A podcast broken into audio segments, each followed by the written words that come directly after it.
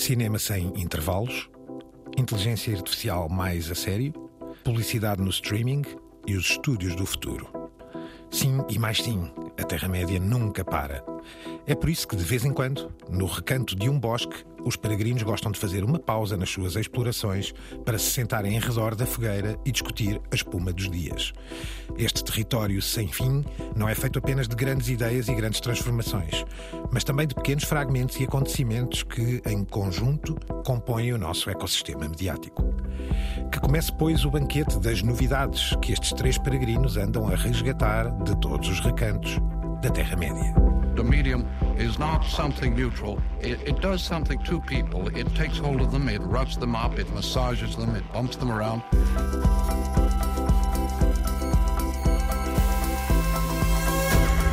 The medium is the massage. Caros peregrinos, Álvaro Costa, El Guru Radiofónico. Viva! Olé!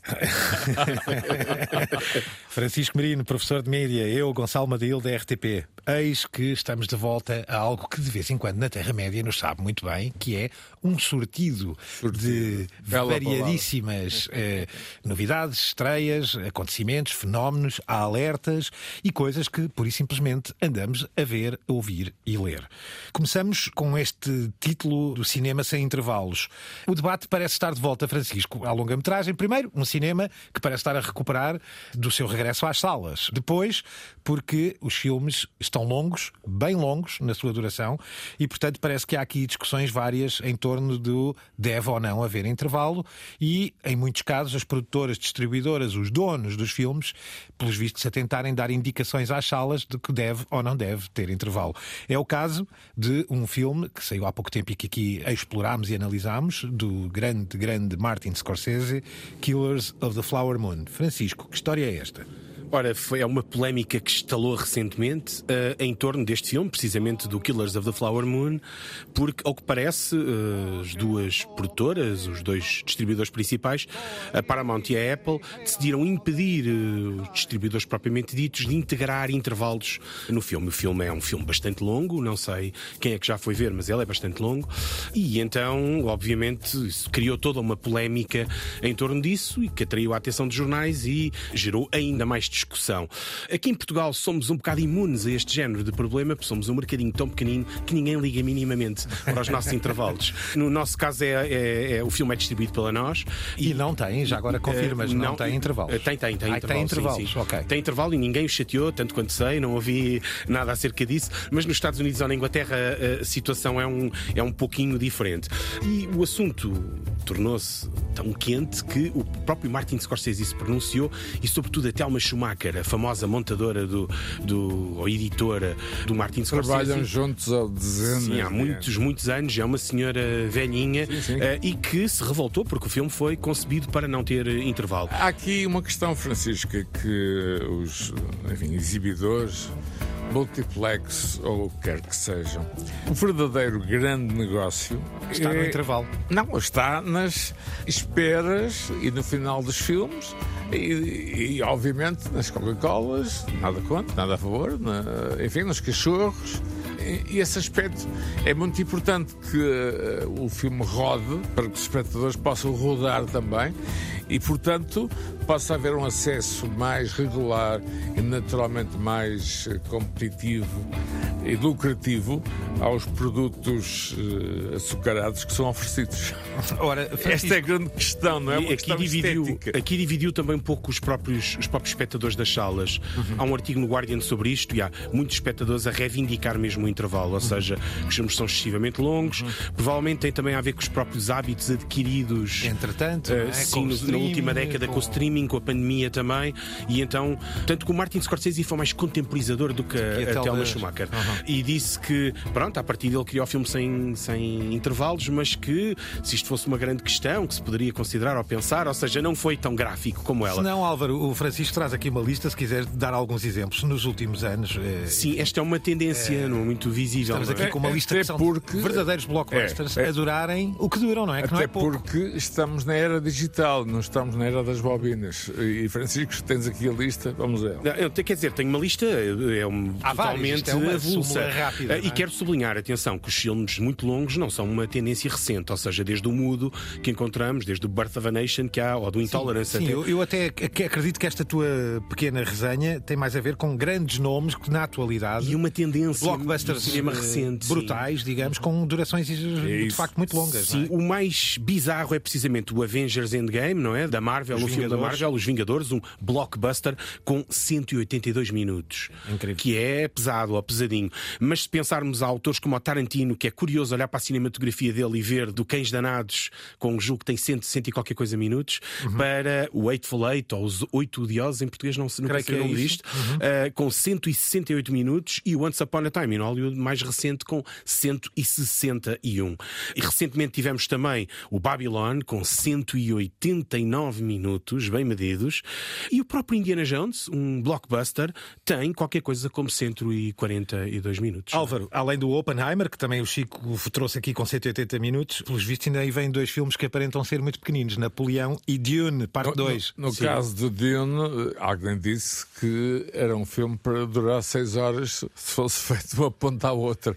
A história vem sendo contada eh, em várias formas, desde o, o tempo de David Lynch, passando até por uma série uh, de episódios, e agora a segunda parte de Dune, que creio uh, a estreia foi adiada para 2025. Napoleão é outro exemplo, mas de facto o que diziam parece-me ser o, o fator essencial, não, não, direi que é a vontade de comer pipocas, mas digamos a é uma sensação estranha.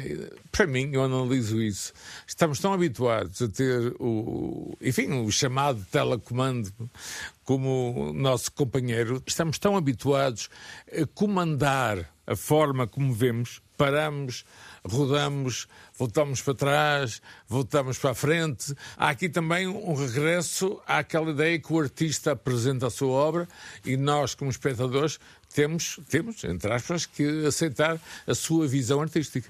Sim, e de certa forma o cinema sempre teve esta ideia, esta lógica, não é? De um cineasta que controla a totalidade do discurso cinematográfico, o tempo que o plano dura, para onde é que nós estamos a olhar, e de certa forma estes filmes vêm reivindicar essa tradição do cinema que nos últimos anos tem estado, obviamente, a enfrentar concorrência de múltiplas plataformas. Há aqui muitas razões que justificam isto. Uma é precisamente esta ideia da relevância do cinema, a reivindicar esta, esta relevância, até o prestígio, não é? Anteriormente, um realizador que conseguia fazer um filme de três horas ou três horas e tal, normalmente era uma obra de prestígio na, na carreira daquele cineasta. E vemos uh, uh, cineastas como a Tarkovsky, por exemplo, que primam pela, pelos filmes longos, não é? O próprio Padrinho, uhum. o segundo filme é bastante mais longo, do Coppola. Muitos, e, claro, claro, isso tens muitos clássicos, não é? E, e há quem diga que hoje em dia este aumento da, da, da duração é pelo facto de os realizadores poderem finalmente fazê-lo. Prestígio. Sa saíram da alçada do VHS, uhum. o VHS impunha uma duração de uma hora e meia, duas horas, uhum. e convém também termos em conta que esta ideia do filme a durar uma hora e meia, duas horas, é uma convenção que. Que vem de longe, aliás, vem desde Francisco, e tu disseste bem no caso do VHS, mas anteriormente até com o formato das bobines, não é? E, e, o tempo do projecionista mudar. Uma coisa engra engraçada. E, e foi-se refinando ao longo dos anos, claro, ou seja. Claro, como um truque, não é? Para tornear, digamos, uma condição tecnológica, não é? Eu lembro-me de episódios no Cineteatro Neiva, na altura chamava-se assim, é um, um sítio fundamental para a minha vida, é? Uhum. é um sítio de vida. Em Vila de Conde? Em Vila de Conde, quando o projetista se enganava ou colocava a bobina ao contrário, sim, sim. ou começava pela segunda parte. Posso-vos dizer que já tivemos. São delírios. Já tivemos, eu e o Francisco, uma experiência dessas é? fantástica há uns anos atrás, quando um, um, filme passou a segunda parte primeiro e depois pois, a primeira sim, parte trocou as Mas o interessante Coisas foi. Destas. Mas no intervalo, os melómanos e os grandes cinéfilos não queriam assumir e, portanto, andavam a perguntar-se aos outros: então, o que é que estás a achar? E ninguém era capaz de assumir. Era o filme do Costurica, se não me engano. Creio que sim, que estava ao contrário. Bom, para dizer aqui que, para além disto, não há melhor do que exemplos como este desta plataforma que é o Nerdist, que eu pessoalmente recomendo vivamente. Francisco, desta esta sugestão, que traz aqui um vídeo ensaio precisamente sobre esta ideia, quanto deve adorar um filme. Está no YouTube e foi lançado em março de 22. Ouçam um pouco. With the safety of viewing movies in public hopefully continuing to increase, audiences can flock to theaters to see new films. But with the ever present competition of streaming content at home, and some new agreements on shortened theatrical windows, movie theaters will have to depend on the level of prestige that only longer movies can provide.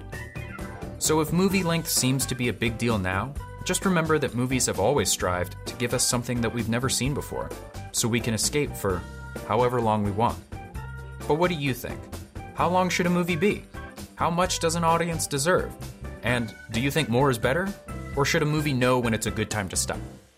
Este dá-nos a ideia, Francisco, tu disseste e bem, e o Álvaro falaram desta ideia do prestígio e da ideia de uma afirmação do autor, mas difícil de combater com a afirmação do consumidor, não é? E portanto Sim. há aqui um- uma guerra de titãs, talvez por essa ideia de conforto que temos em casa hoje, de podermos até assistir a, a formatos e a conteúdos durante muitas horas seguidas, mas no momento que nós queremos, com a qualidade que nós queremos e com o conforto que nós queremos. Também isso deve fazer parte da luta, não é? E do embate, digamos.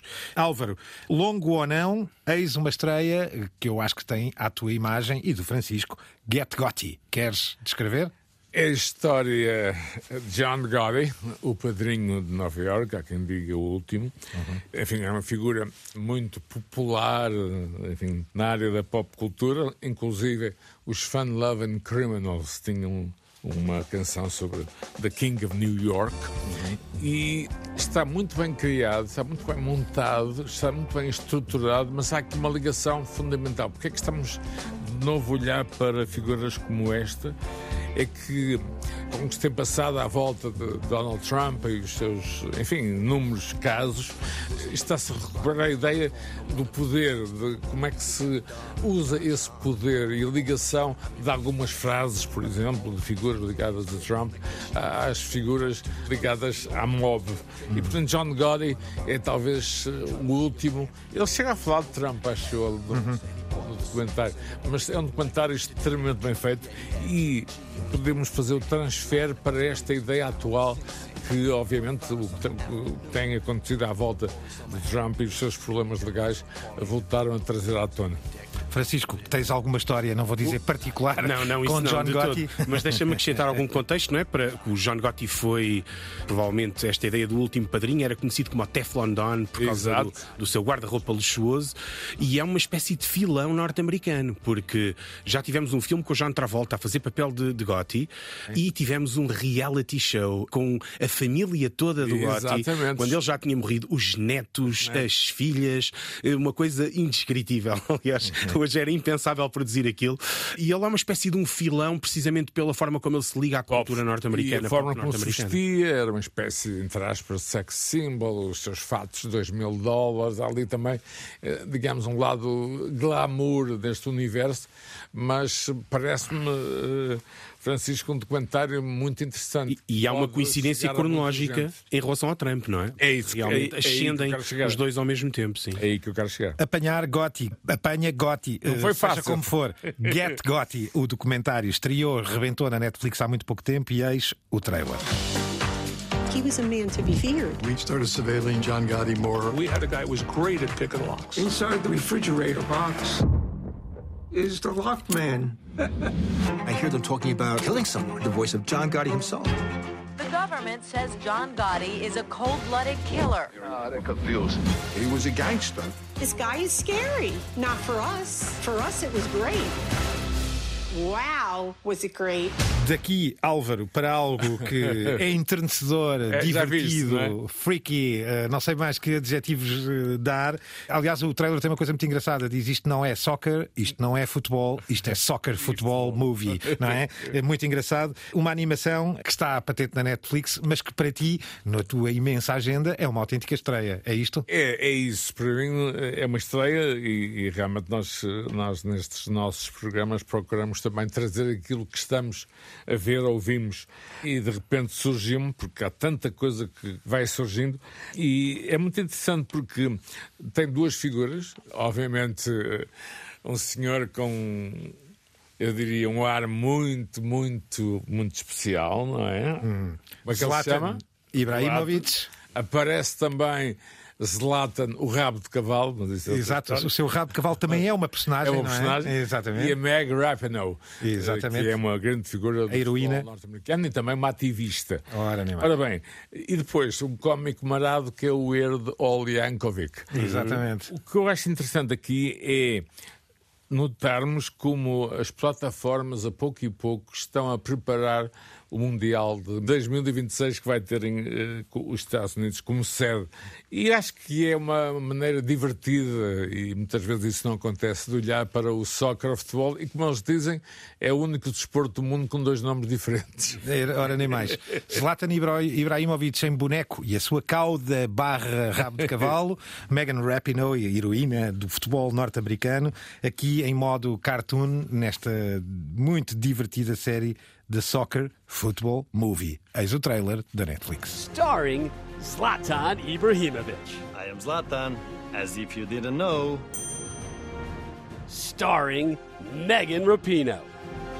Careful! It might look like a regular slow-moving slug, but I assure you, it moves very, very fast. Also starring Weird Al Yankovic.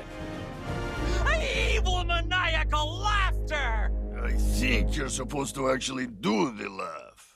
And introducing Zlatan's ponytail. And feel and sing! In the face of so many nightmarish monstrosities, who on earth is possibly brave enough to. Stop right there! Now, I believe we can both be reasonable here. Spoiler alert! Let's play some soccer! Bom, e vamos a atualizações, porque, por exemplo, o tema inteligência artificial oh, dava para que fizéssemos não um programa diário, mas um de manhã, um à tarde e um à noite, com tanta coisa a acontecer, não é? Mas, Francisco, há aqui coisas que vamos pressentindo ao longo do tempo, depois de tão falado, de tão abordado, tão explorado, tão analisado, tão alertado e afins, começa a haver aqui uma certa ideia de utilização bastante mais a sério, bastante mais, como é que eu hei de dizer isto, institucionalizada pelas ferramentas de inteligência artificial. É isto?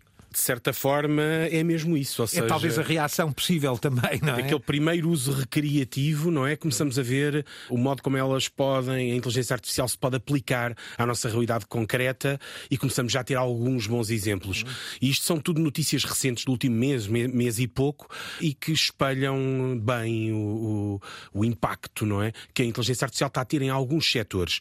Eh, e um deles especialmente problemático é nos setores sociais, para identificar ou detectar grau de risco em termos de segurança social, de, de fraudes fiscais e etc., que foi ensaiado na Inglaterra e sobretudo na Holanda. O caso holandês foi paradigmático e bastante Países grave. Baixos, mas nós, nós funcionamos no antigo acordo eh, geográfico. Sim, exato. Países Baixos, desculpa, sim. Vai, à vontade. Vou, vou demorar umas Não, décadas a habituar-me a isso.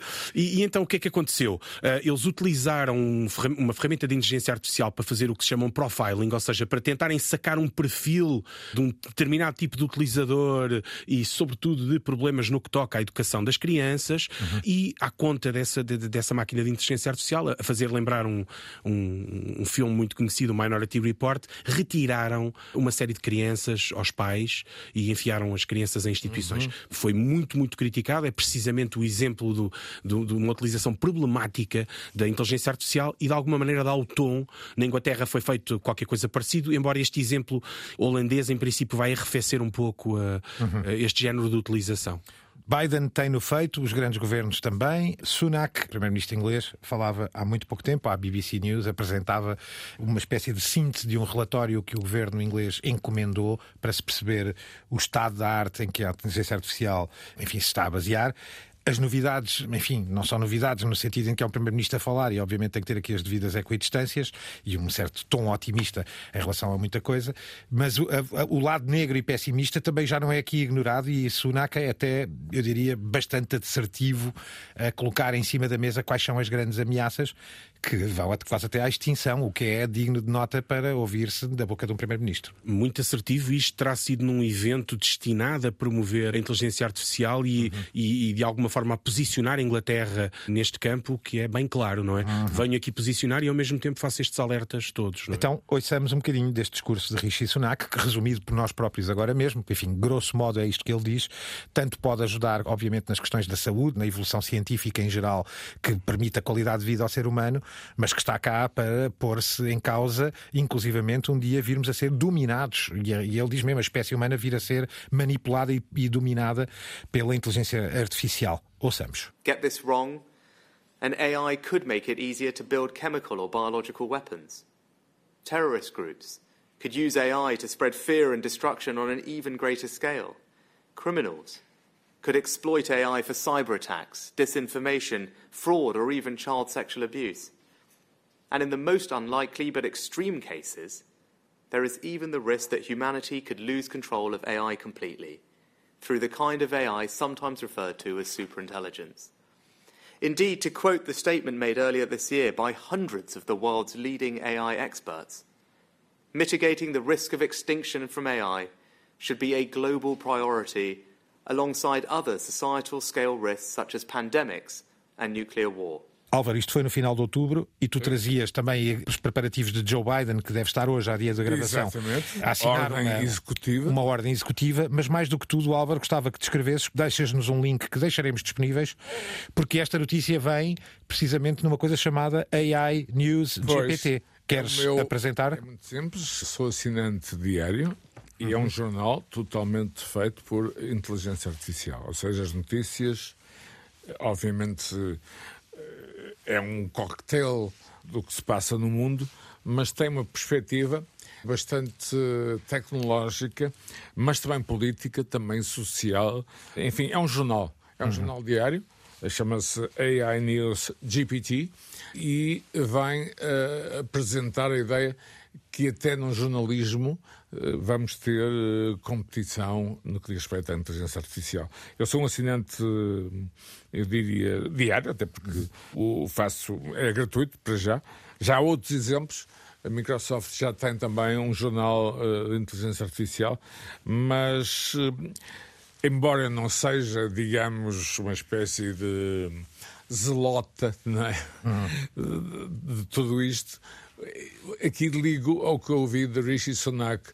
Tudo vai depender da forma como olharmos para isto e da forma como vamos ou não poder controlar esta evolução absolutamente alucinante dos últimos tempos. Francisco, como tu disseste, estaríamos aqui vários programas face ao que tem acontecido nesta área, não é?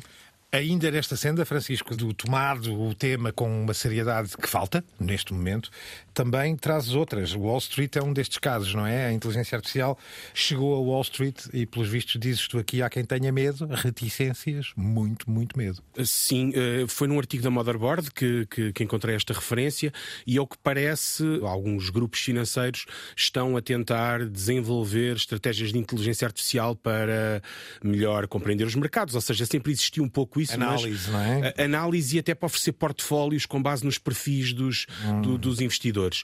Ora, o problema é, para quem conhece bolhas e tudo o resto, é que isto tem- Grande parte disto era feito através também da manipulação dos grandes traders, dos grandes especialistas. E aqui é? passamos a ter uma espécie de um pensamento único, porque mesmo esta ideia dos grandes traders e dos especialistas, há sempre forma de o. Lembro aquele famoso filme em que eles estão a investir contra o mercado, não é? Da habitação, por exemplo. Uhum. Há sempre vozes a pregar no deserto de alguma maneira. A Motherboard aqui sugere, é o perigo, ou, ou as pessoas com quem a Motherboard falou sugerem, eh, é, é o perigo de haver uma espécie de um pensamento único que de alguma forma até possa contribuir para fragilizar o, o sistema financeiro. E convém termos em conta que muitas destas ferramentas de inteligência artificial agora têm algumas falhas que nós vamos descobrindo ao longo do tempo. E não seria nada simpático que as descobríssemos no decurso de um da pior da bolsa, forma, não é? De um crash da bolsa, por exemplo. Há mais notícias sobre isto, não é? Trazem, aqui que eh, a Airbnb, eh, esta plataforma de gestão de alojamento local espalhada pelo mundo, não há muitos em Portugal, não é? Diga-se, Sim. especialmente em Lisboa, que já utiliza a inteligência artificial para acabar com festas, parties e eventos descontrolados dentro das casas Esta alugadas. ideia securitária. É. Sim, e que vem na- é uma das grandes preocupações não é? deles, É não isso, é? Álvaro. Eh, há mais, não é? A Universal processa a Anthropic, não é? Também. E, E- eh, que está, aliás, disponível em qualquer smartphone. E, exatamente, e portanto continua aqui a saga. Ora, o, o Peter O'Brien, um jornalista da France 24, também assinala precisamente estas medidas, tal como a de Joe Biden, do Executive Order, aqui em debate na União Europeia. Vamos ouvir um pouco. The European Union is wasting no time to try and regulate AI. Absolutely, they're well ahead, and we're now in trilogues for the AI Act. So that's the EU's institutions hammering out the details. And one sticking point at the moment is this idea of an, a human rights impact assessment. That's put, put forward by the European Human Parliament. rights impact impact assessment. So the idea is that those who deploy high risk AI will have to fill a impact assessment um, uh, saying what risks their systems could have to human rights. Álvaro, Francisco, a União Europeia tem tido alguma dianteira no que toca às grandes techs em matéria de leis anticoncorrência, frentes de batalha. Margaret Verstappen. Ora, nem mais. Aqui o debate estará em cima da mesa também. Álvaro, sabes se a União Europeia se prepara para ser tão securitária e cautelosa como os alertas de Sunak? Ou parece-te que aqui uh, na Europa a coisa é vista Eu não vou dizer com outro um relax? X2, mas a questão da privacidade é mais, eu diria... Essa é muito cara à, à comissária, cara não é? À Comissão e aos europeus em geral. Uhum. Aqui neste, neste caso, desculpa Álvaro, o Peter O'Brien está até a referir-se, está a fazer uma espécie de uma, uma descrição de, um- de uma proposta que está em cima da mesa, que é a ideia de ser sempre medida a inteligência artificial em função do impacto que ela possa ter nos direitos humanos. É- este- Esta é a questão principal, Francisco, que está aqui, é isto. Portanto, No início, fal- falávamos aqui no caso da Holanda, esse é um dos exemplos que ele vem realçar. Ou seja, quem está a desenvolver as ferramentas de inteligência artificial tem necessariamente que responder a um inquérito e enquadrar ou identificar pelo menos o impacto que possa ter ou não. Mas, pelos vistos, o grupo que está a promover essa legislação está a ter muita dificuldade em fazê-la aprovar na, na União Europeia. Batalhas de inteligência artificial, uma guerra em contínuo e sem fim à vista, muito menos resolução. contrário. Bem pelo contrário, não é? Para já são batalhas sobre a inteligência artificial e, portanto, ainda não chegámos à fase das batalhas contra a inteligência artificial. Mas não falta muito. Mas parece-me que o caminho está a desenhar-se. Há outras batalhas em causa no mundo que vocês aqui trouxeram, uma delas que também falamos muito aqui, que são as guerras no streaming e nos grandes streamers, e portanto estas plataformas digitais que distribuem conteúdos para lá das que conhecemos mais clássicas, como a televisão, o cinema e afins.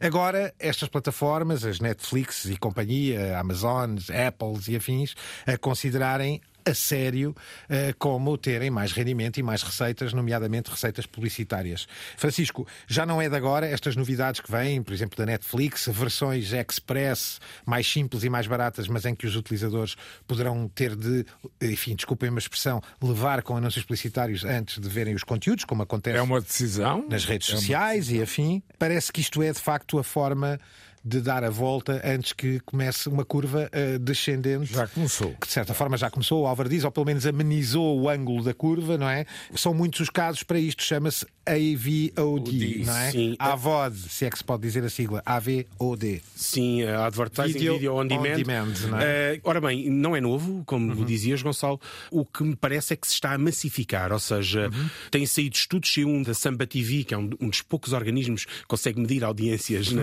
nas plataformas, e que, ao que parece, os millennials, ou seja, a geração que estará agora perto da casa dos 40 anos, está bastante disponível para isto. E é- este era um dos grandes receios. E depois quase todos os canais estão a expandir estes serviços e a Disney anunciou uma expansão bastante alargada para os próximos tempos. Como dizias também bem, o atrativo é sempre este, é baixar a, a mensalidade, vergando-me, entre aspas, à, à publicidade. O, o que isto coloca é uma questão de fundo. Isto vem transformar imenso a própria lógica da- da- das plataformas. O The Economist tem um artigo esta semana a sugerir que toda aquela grande revolução da televisão, a passagem para a televisão complexa que nós assistimos desde a HBO, assentava na ideia de que a publicidade não tinha uma influência muito grande. Caso contrário, o anunciante quererá determinar e condicionar o, o, o conteúdo que é apresentado. E julgo até que foi o Luís Paixão Martins que o citou no, no, no Twitter. É que, de certa forma, isto pode ter um impacto muito grande nos conteúdos que nós assistimos hoje e esta valorização da televisão tinha por base, ou nos alicerces, a ausência do, do peso do E- agente publicitário. Francisco, o que nós eh, temos hoje em dia, eu, por exemplo, ontem, como disse, fiz um. Pronto, um, no outro programa, fiz um sabático de, de notícias. A quantidade eh, de ofertas que eu tenho na minha casa, embora naturalmente sendo profissional desta área, procuro, enfim, poupar alguns tostões para ter o máximo possível, a oferta eh, começa a ser, do ponto de vista económico, eh, eu acho que absolutamente impossível. Ora, nem mais. Façam as contas ao final do mês, não é? E estamos a ver também que uma- esse modelo, esse modelo linear, teria de acabar um dia. Se este estudo, Álvaro, da Samba TV e Francisco, diz que os millennials, essa geração, neste momento, que digamos que é a geração que ocupa o poder, que ocupa, que dita o opinion making Tem em mais geral, meios também, eh, mais meios que está aqui na casa dos 40, não é? E, portanto, supostamente uma vida relativamente estabelecida. Se esses que fizeram a transição do digital, do mundo analógico para o mundo digital, toleram, estão disponíveis para tolerar essa publicidade, as gerações a seguir e mais novas, mais ainda, porque estão já habituadas a este esquema da publicidade imposta nos vídeos do YouTube e por aí fora, nos jogos, nos videojogos dos telemóveis e afins. Portanto, significa isto que há abertura de facto para fazer este caminho. Não fosse assim, e de facto sentíamos, temos sentido, e conversámos aqui sobre isso, sobre essa curva já não tão pronunciada dos grandes sucessos destas plataformas de streaming, neste caso a Netflix, onde tu, Francisco, aliás, trazes um exemplo, não é? The Fall of the House of the Usher, a queda da casa de Usher, que já aqui anunciámos, uma série que foi muito promovida e com um elenco Eu brutal. Eh, Gosto de Edgar Allan Poe também. Exatamente, e que já aqui de- descrevemos e aqui anunciámos, mas que reflete mesmo isso. Está a ser um grande sucesso, mas um grande sucesso eh, nos tempos de agora, não é? Sim, e, e ao mesmo tempo também ainda prova. Ou seja, é uma série que não podia ter sido feita há 30 anos atrás ou há 35. É demasiado chocante, explícita, não é? eh, sim, crítica até também. Não poderia ser feita e realmente é um sucesso. É um sucesso mais limitado, o que mostra bem as dificuldades Uhum. de- eh, atuais das plataformas e ao mesmo tempo também mostra a força e vitalidade do ponto de vista criativo destas plataformas. E fica aqui a tal dúvida se a publicidade vem, como os mais pessimistas sugerem, pôr em risco essa criatividade ou pelo contrário vem dar uma injeção de capital que bem precisam a maior parte destas, destas E, e plataformas. o interessante, além de outros aspectos nesta série, é transformar a família Usher numa família ligada à tecnologia, não é? Ora, nem mais. Digno de nota de ver, é chocante, por vezes terrorífico, mas também um luxuoso, desarmante, bem escrito, com um elenco de luxo. Eis, merece esse destaque, o trailer de The Fall of the House of the Usher na Netflix. You understand who we are in the world. We're like royalty. People envy that, they want to tear it down, they want to tear us down. The Usher family is unstoppable. Hedonism, privilege, few rules, fewer consequences. I require a lot of my assistance. I don't give a shit about the world. I would like to be successful. If you don't want to be consistently cruel, then you have to be sufficiently brutal. You wonder why people hate us. This right here, this is why. We're so fucked. Álvaro, tão moderno e sofisticado, com mais tecnologia de ponta ainda, em comparação com The Fall of the House of Usher, temos algo que tu tens andado a ver e que, que quiseste trazer de novo, não só por ser o clássico dos clássicos, eh, mas também porque tem um trailer muito curioso que já vamos ouvir a seguir, que merece para ti, Álvaro, estar no fio da atualidade. Eu sou um fanático de Orson Welles, pelo seu caminho, rádio, Mercury Theatre e depois ah, o jovem turco, né, Young Turk, que aparece em Hollywood vindo da outra costa. Ele não começou no, no cinema, portanto transferiu ideias da rádio e do teatro para o cinema, o que se faz hoje, olha, lá está, para séries de, de streaming. Por isso mesmo foi capaz de fazer trailers que estavam perdidos, foram- agora recuperados, que nos parecem muito, muito contemporâneos, se pensarmos que, enfim, foi feito eh, nos anos 40. E Citizen Kane porque tem muito a ver com esta, eh, enfim, com este medo dos eh, dos tubarões, não é? Citizen Kane era a história de Charles Foster Kane, contada sob eh, várias perspectivas, que tinha a ver com um grande magnata eh, da imprensa norte-americana, eh, que um dia, William Randolph Hearst, cujo cemitério é um condomínio, uh, acampa, eu estive lá, é um condomínio. O grande, digamos, magnata da imprensa no, no início do século, o que disse, arranjem uma guerra que eu arranjo audiências. Ora, nem mais. E, portanto, tudo isto, lá está, esta volta uh, fantástica. E outro aspecto que eu recomendo, o documentário, foi talvez aí, eu lembro-me de ter visto na RTP, acho eu, não tenho a certeza, mas só podia ter sido, chamado F de fake. Lembras-te, Francisco? Sim, sim, sim, Claro, sim. um Muito bem, clássico, muito bem. claro. Sim. Um clássico lindíssimo que fazes bem em recuperar Atualíssimo. aqui, Álvaro. F for fake ou F for F for fake, Exato. sim. Eh, um trabalho notável de- e um exercício também ao mesmo tempo teórico e formal. E já sobre tudo isto sobre a ideia temos de vindo a falsidade falar. e, não a é? fo- e a forma fácil como se pode trabalhar com a falsidade de Orson Welles. Neste caso, voltar a um trailer curioso, chamar-lhe eu, de Citizen Kane, de 1941, onde o próprio autor está a dizer de forma livre, direta, ao futuro espectador, porque é que era interessante ele vir ver este filme. Se gosta de mistério, de ação, de poder, de intrigas, disto e daquilo, tem que vir ver este filme. Quase que só falta dizer, estupidamente bem filmado, bem feito por uma pessoa incrível que sou eu, Orson Welles. Mas este comentário é meramente meu. Ouçamos este trailer digno de nota. Ladies and gentlemen, I don't know what you'll think about Mr. Kane. I can't imagine. You see, I play the part myself. Well, Kane is a hero and a scoundrel, a no account and a swell guy, a great lover, a great American citizen, and a dirty dog. It depends on who's talking about him. What's the real truth about Charles Foster Kane? I wish you'd come to this theater when Citizen Kane plays here and decide for yourself. Que fique claro que também sou um fã de Orson Welles, agora que acabei quase de espezinhar.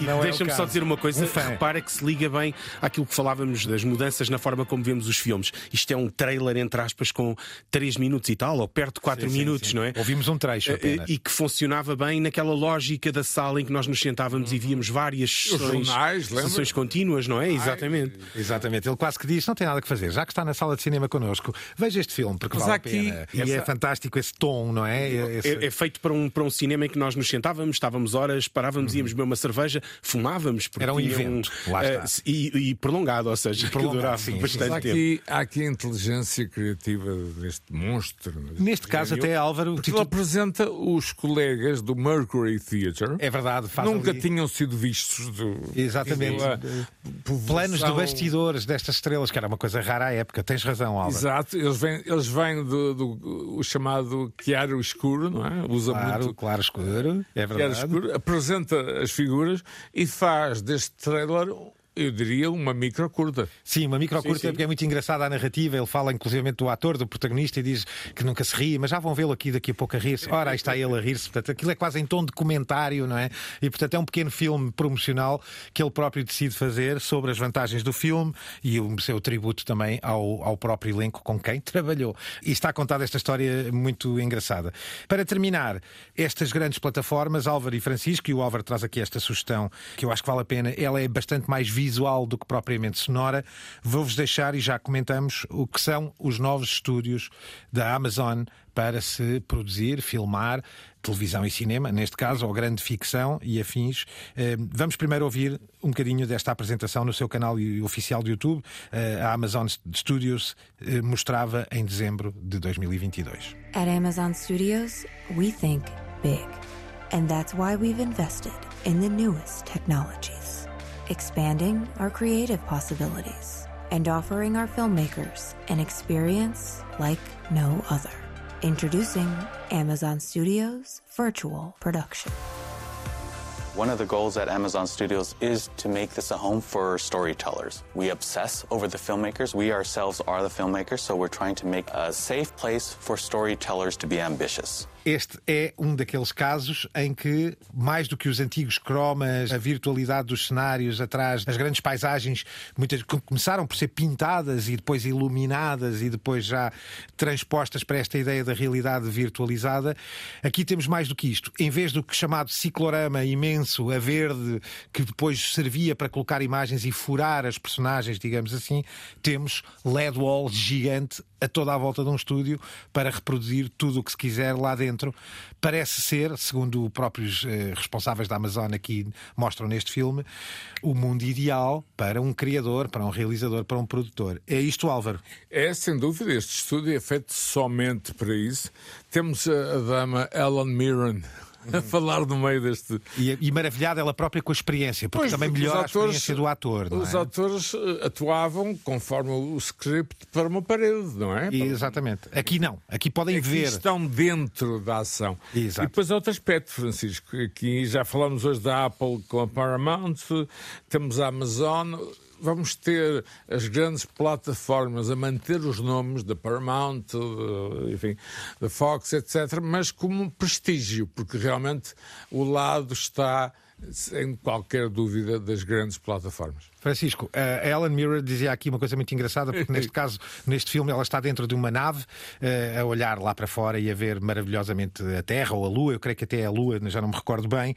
Mas, mas isto que o Over diz é importantíssimo também para a própria experiência de representação, não é? Porque ela diz, olhava para uma parede e agora estou a olhar para um ecrã e está lá a Lua. Portanto, eu estou literalmente dentro, estou a ver tudo o que era virtual, eu estou a ver aqui ao vivo enquanto estou a representar. Isto deve ser absolutamente maravilhoso. Uh, sim, e repara que tem também outra vantagem que alguns no vídeo o que alguém da produção diz, e é, é, ótimo, já não temos que viajar para todo lado no mundo, não é? E conseguimos. Ora, Tem várias vantagens. Eu acho que o primeiro modelo deste género foi uma coisa utilizada no Mandalorian, na, na, na Star Wars, na, na série Star Wars. Sim, que foi desenvolvida, é um estúdio virtual, que é o que no fundo isto é, um estúdio, é um, um upgrade incrível ao estúdio virtual, que foi desenvolvido pela Industrial Light and Magic, pela ILM, e por uma empresa de videojogos, a Epic. Lá está. Precisamente porque isto tem que correr no motor de um, de um de um, de um, ou seja, tem muitas semelhanças com o videojogo, muitas afinidades com o motor, com o engine de um, de um videojogo.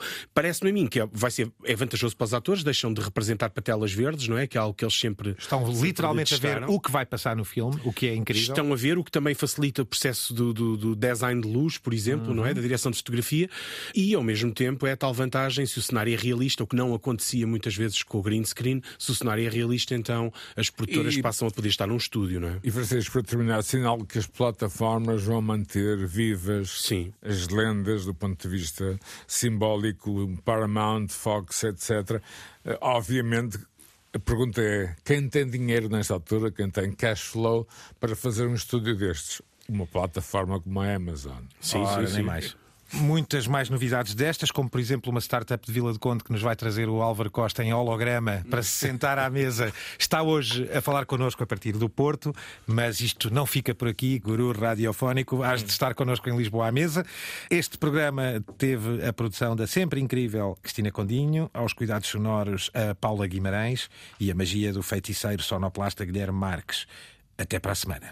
The medium is not something neutral. It, it, does something to people. It takes hold of them, it roughs them up, it massages them, it bumps them around.